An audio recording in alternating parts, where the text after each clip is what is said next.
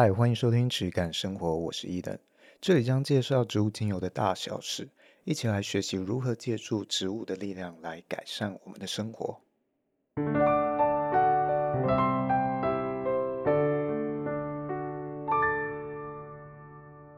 Hello，大家好，我是伊登。Hello，大家好，我是轩。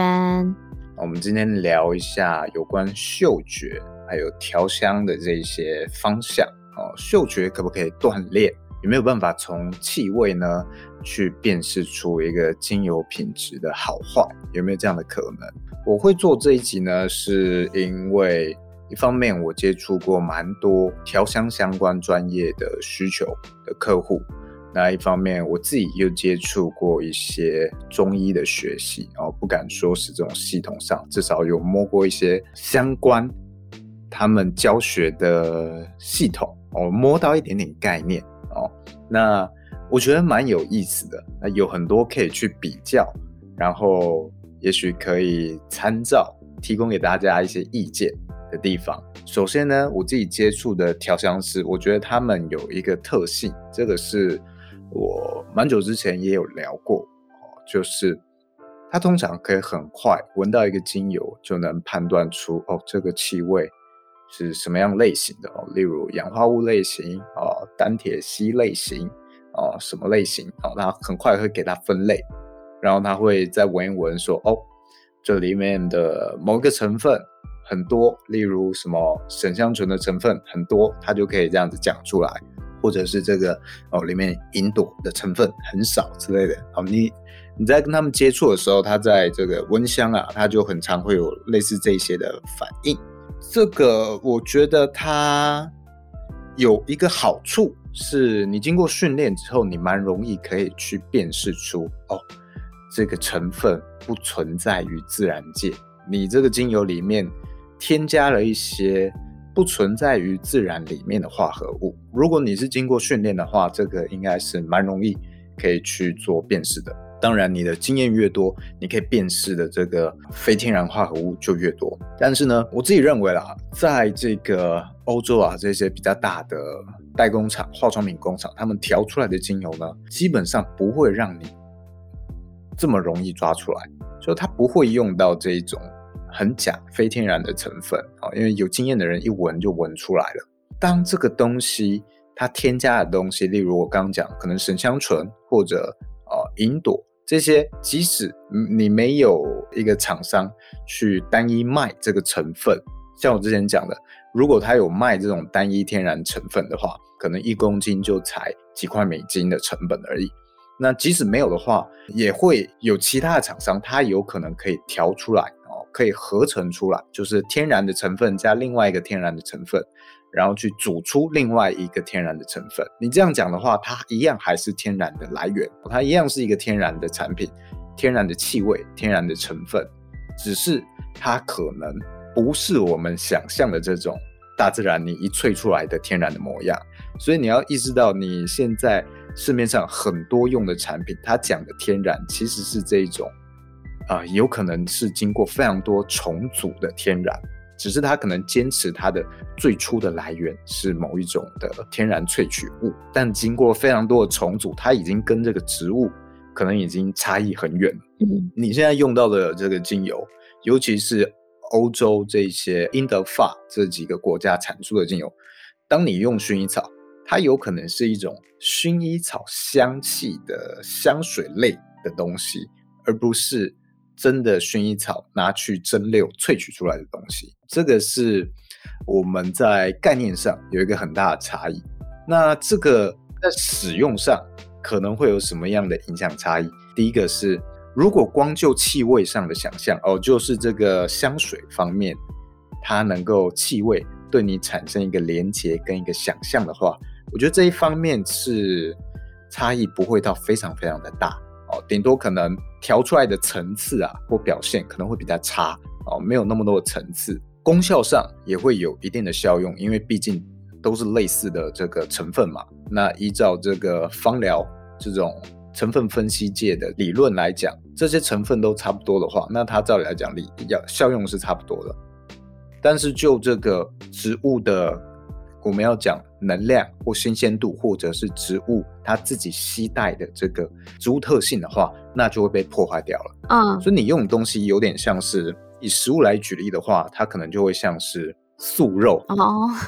可能像肉，但是组成也是天然的，但是组合的方式啊，可能会差的很大哦。这个不一定是一个很好的举例啦，但可以给大家想象看看。嗯嗯嗯，或者该怎么讲？呃，之前也讲过重组肉的这种概念嘛。哦，也许是天然的东西拼凑起来，嗯、也许有一天我们可以仿制这个沙朗牛排，仿制的非常非常像哦，里面的蛋白质组成、脂肪组成，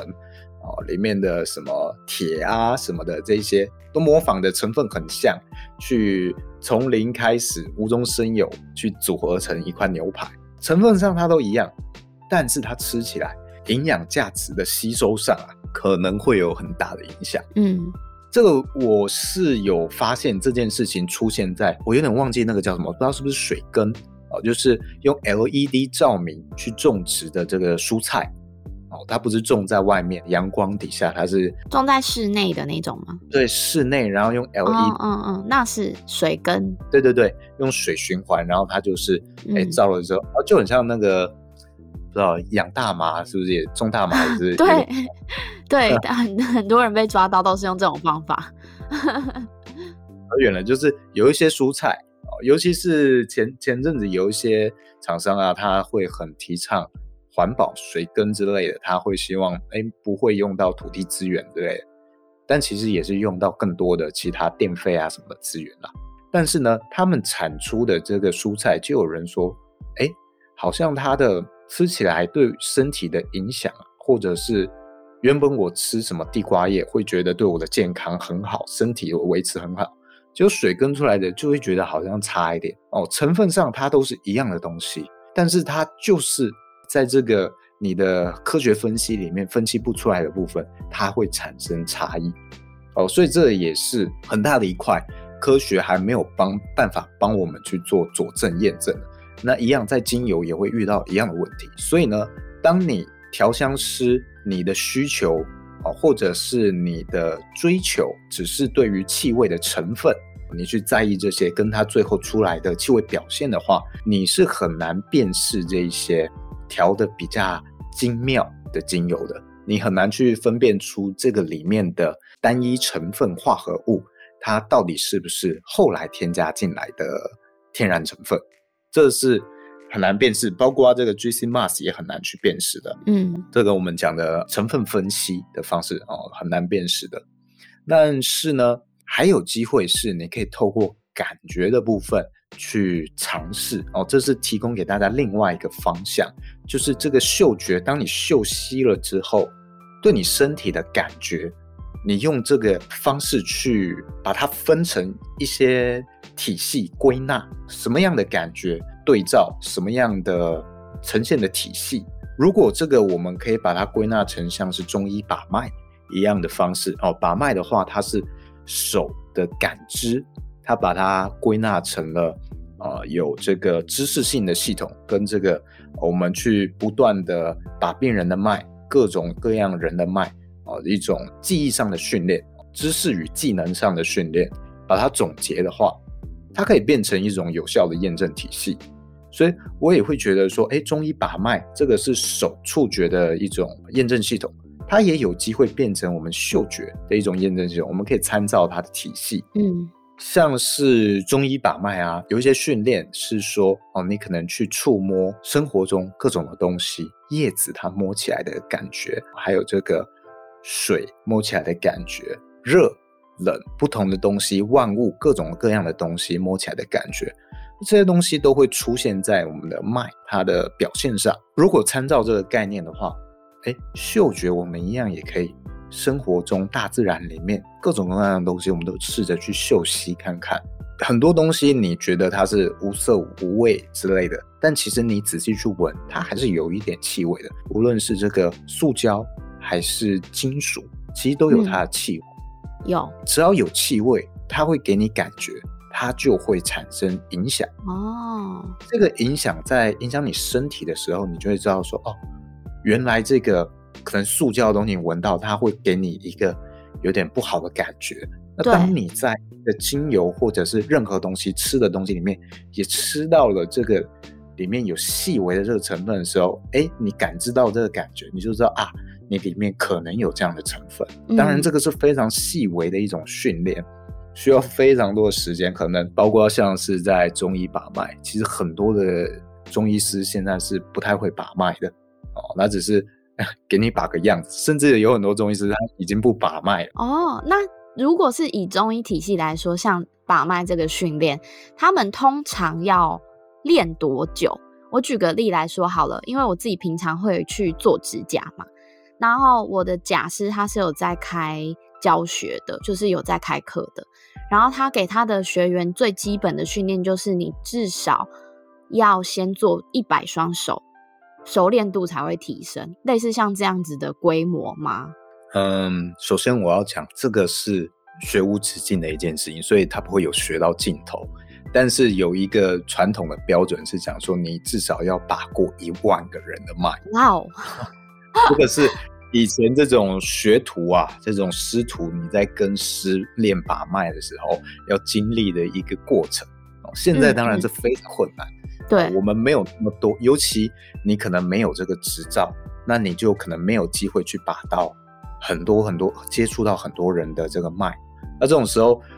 就像我讲刚刚这种生活中的经验啊，生活中各种东西你去摸，这个可以补充一部分在呃这个临床上啊接触病人上面的一个呃经历的缺乏，你可以从大自然里面试着去捕捉哦补足，这是一种参考。所以也许精油，我们不是真的可以到世界各地去闻各种的香草。甚至很多的植物没有被提炼过精油哦，没有人去做。但是，哎，我们闻过各式各样的植物，或甚至是水果，甚至是我们生活中各种东西。那我们累积了这个经验，在未来接触到一些新的事物、新的植物、新的精油的时候，或新的气味、新的香精，我们会有敏感度，可以去做判别。这是我们基础的。但是，如果你只是依照一个调香的需求哦，去分辨它的成分啊、类型什么，你可以把它归纳，但是你很难去感知到它的好坏。这是需求上，你可能要先去辨别，到底在嗅觉训练的时候，嗯、你想要训练的到底是什么方向？哦，例如我知道，我有听过，如果你去法国去做这个调香师的训练的话。你是可能是要闻各种各样的化合物的气味哦，你不知道大家有没有去外面玩过那种调香，就是香精的调香啦。它会有非常多一瓶一瓶的气味，每一瓶其实就是化合物的组成。嗯、然后它可能会有这一瓶是皮革的气味，这一瓶是灰尘的气味，然后可能水蜜桃的气味、红茶、哈密瓜什么的。嗯，就要每一个都这样去闻，然后去记录。在大脑里面去记录这个气味是什么？如果你是在法国学的话，你可能会每天都要闻各种各样的气味，几十支、上百支，然后你这样子去不断训练，把它内化，变成一种反射神经。这样会不会反而很容易在训练的时候疲乏掉？哦，一定很容易疲乏的啦。哦包括你嗅吸这个精油也是，嗯，尤其是你敏感度比较高的人，就像我刚刚讲，你已经锻炼过这种对自然的敏感度比较高的人，你闻到这种非天然的气味，你搞不好就会觉得很不舒服。对，所以我之前在去玩那种呃那个香精的调香的体验课的时候，我其实是蛮痛苦的。哦，没错，对，我不是真的到那么那么敏感。就是这个领域里面有非常多比我更敏感的人，嗯，他是可以真的达到我说的，他嗅息之后，他可以感知到这个东西对他的好坏，甚至有一些东西闻到他会在那里就直接虚脱，要休息一下才能恢复过来，真的是蛮多的啦。嗯，那像百货公司的香氛那一层，我是不会走进去的，我也是，那个对影响就很大。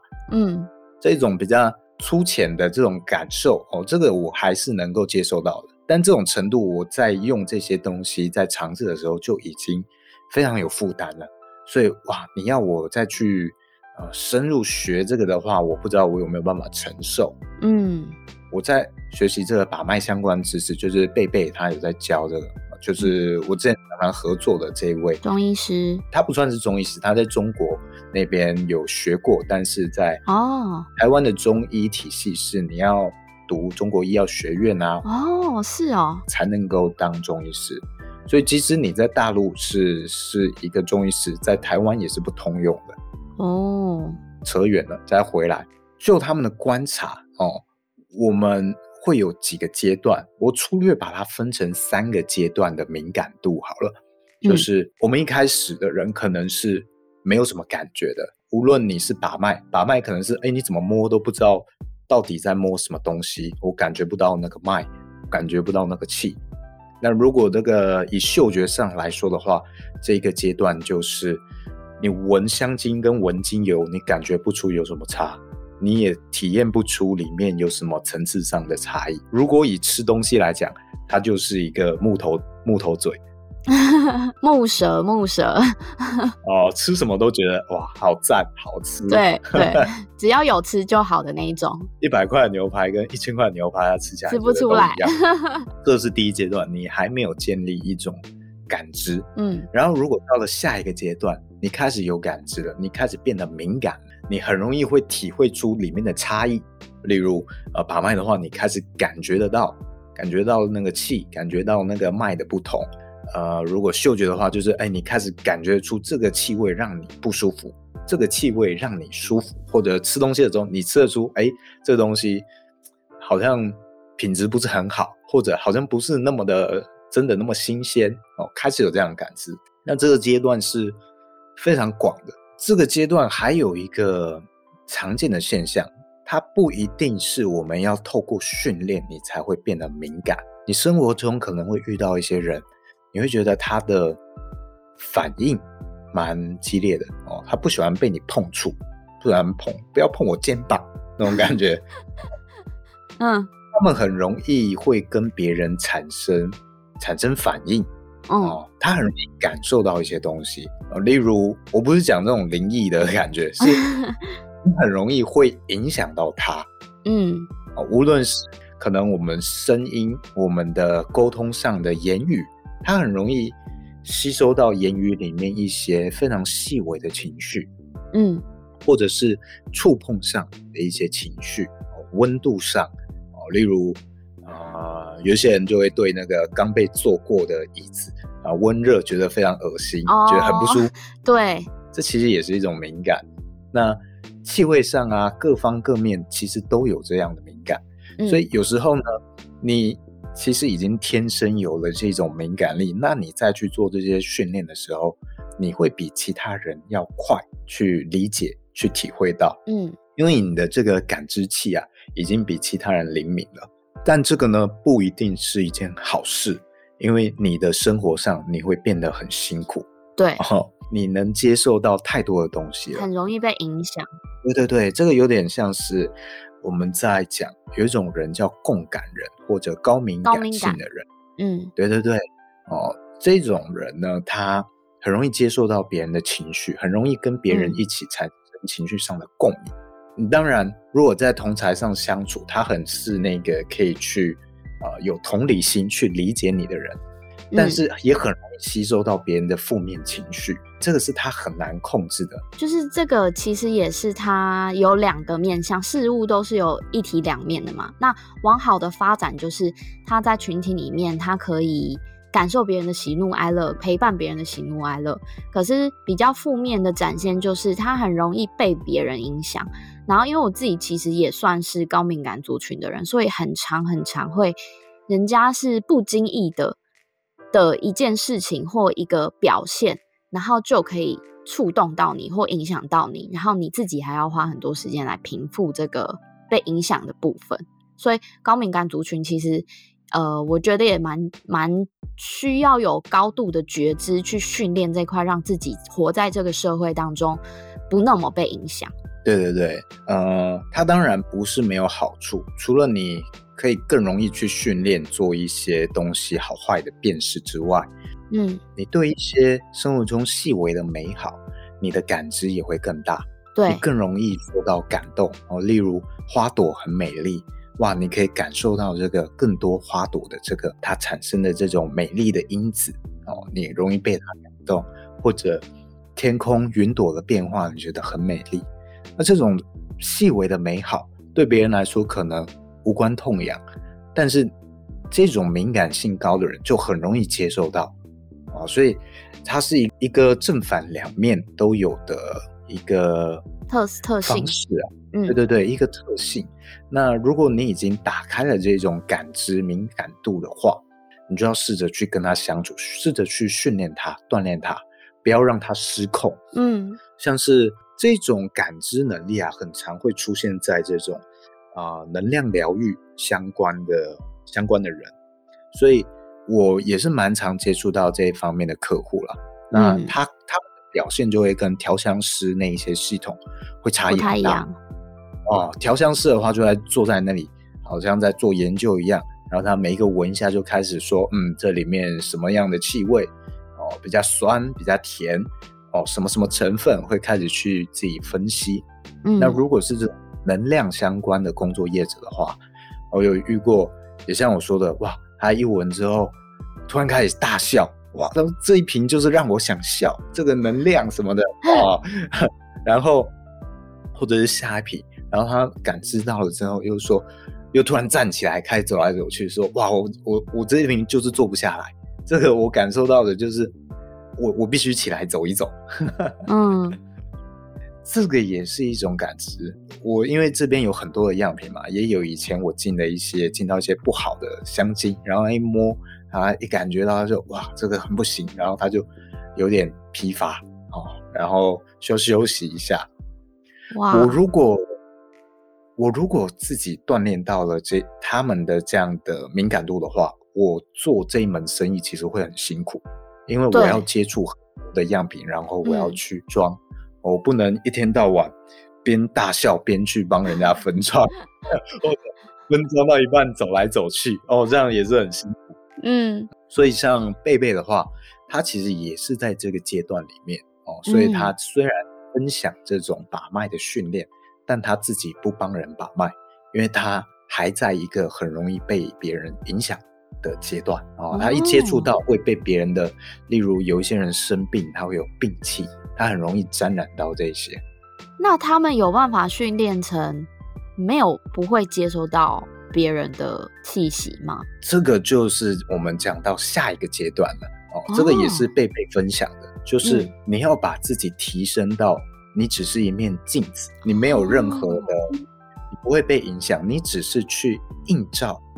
外在的一些反应。例如，他在把把脉的时候，如果你能成为一面镜子，那你只是去反射对照出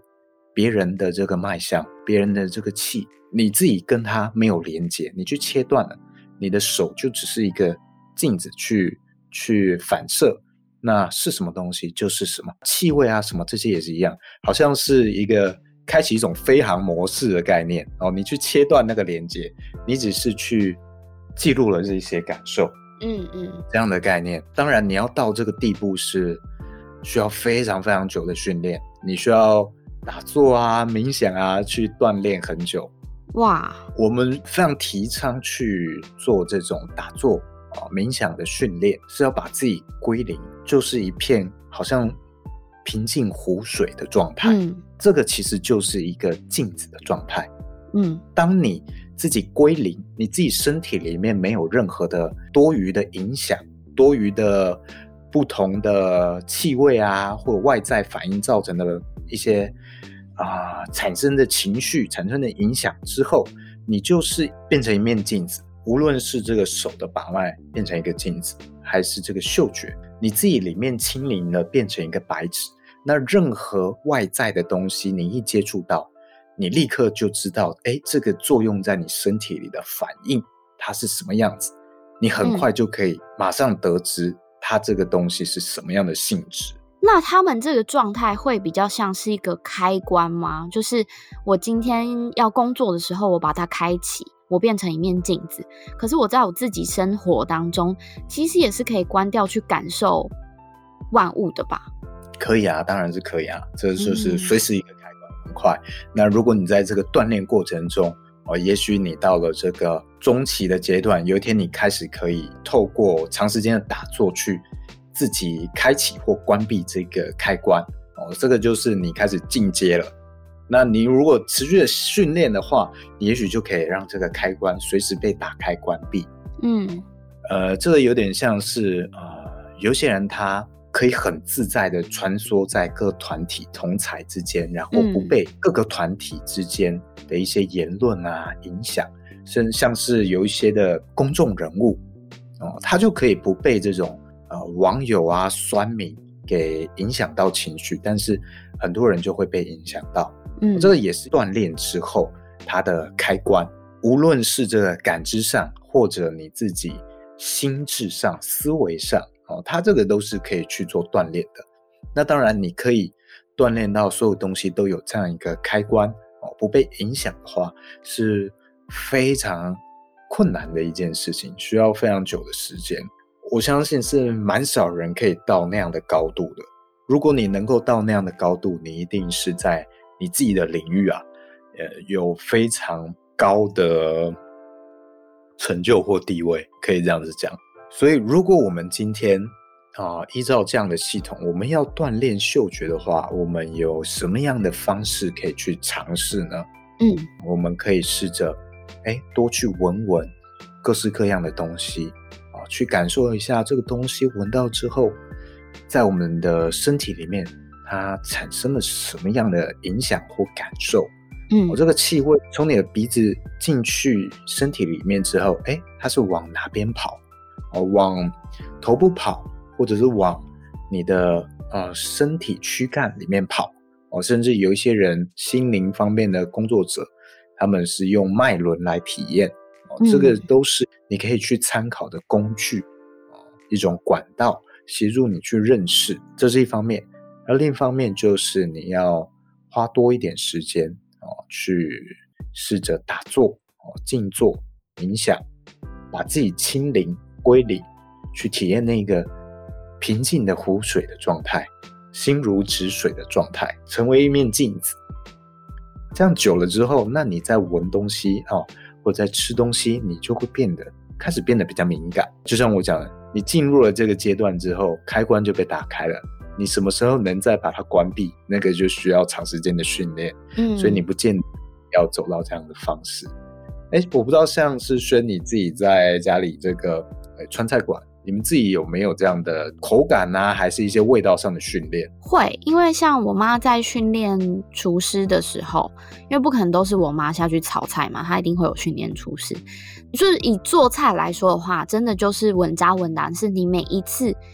都要去。都要去试，都要去尝，你一定要吃出每一次的不同在哪里，你才有办法知道怎怎么样提升或怎么样变化。像比如说有时候，因为是毕竟是我妈是比较道地的四川人嘛，所以她在做菜的时候，她会更有那种就是更更大胆一些。我觉得其实这跟就是可能我们讲到类似像原生家庭的影响也有关。那厨师是台湾人，所以他就会比较符合台湾人的习性，在做一些调味的动作。所以比如说，可能我妈觉得就是要下重手一点的时候，反而厨师不敢下重手。但是每一次，因为像我们家在训练厨师是，比如说晚上就是收摊了，然后会叫他来炒炒一些菜，然后我们就会吃，大家就会吃，会告诉他，比如说你这个酸味少了一些，或者你酸方位太多了，或者是你哪一个部分哪一个地方没有做到位。然后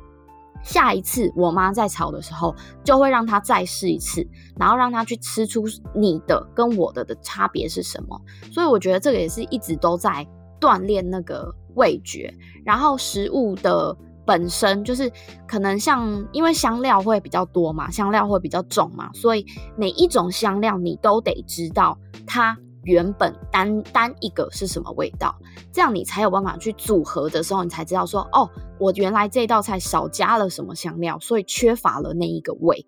所以我觉得，其实做菜啊，应该说五感啦，都是可以去做训练的。然后包含情绪的开关，也都是可以去做训练的。然后讲到像情绪这件事情，我自己近期也是蛮有感觉，就是也不是近期，就是近一两年蛮有感觉，因为我自己有去自学一个系统叫做人类图，那它其实跟脉轮啊，跟犹太的生命之树都有多多少少是有关系的，因为它是一个算是集大成的一种方式，然后它是在讲一个人的基础设定，就是有点像是你出场的时候的设定是什么样子。我原本小时候都不知道，就是我很常被我妈讲说，我是一个很情绪化的人，很容易高低起伏非常大，就是很开心的时候就是会很夸张，可是很悲伤的时候也会很夸张。后来我去接触到这个系统的时候，我才了解到，哦，原来其实我很容易被影响，因为我的情绪那一块其实是空白的，所以空白很容易去接收到别人的情绪。就是我知道了这块之后，我就很容易在训练自己，是我的情绪，我要去先去分辨说，哎，这个是别人来，别人影响到我的情绪，还是我自体产生的情绪？然后呢，有时候可以去分辨出来这是别人的时候，我就会选择让别人的情绪经过我的身体，可是我并不把它留下来，就是一个 pass by 的那种过程。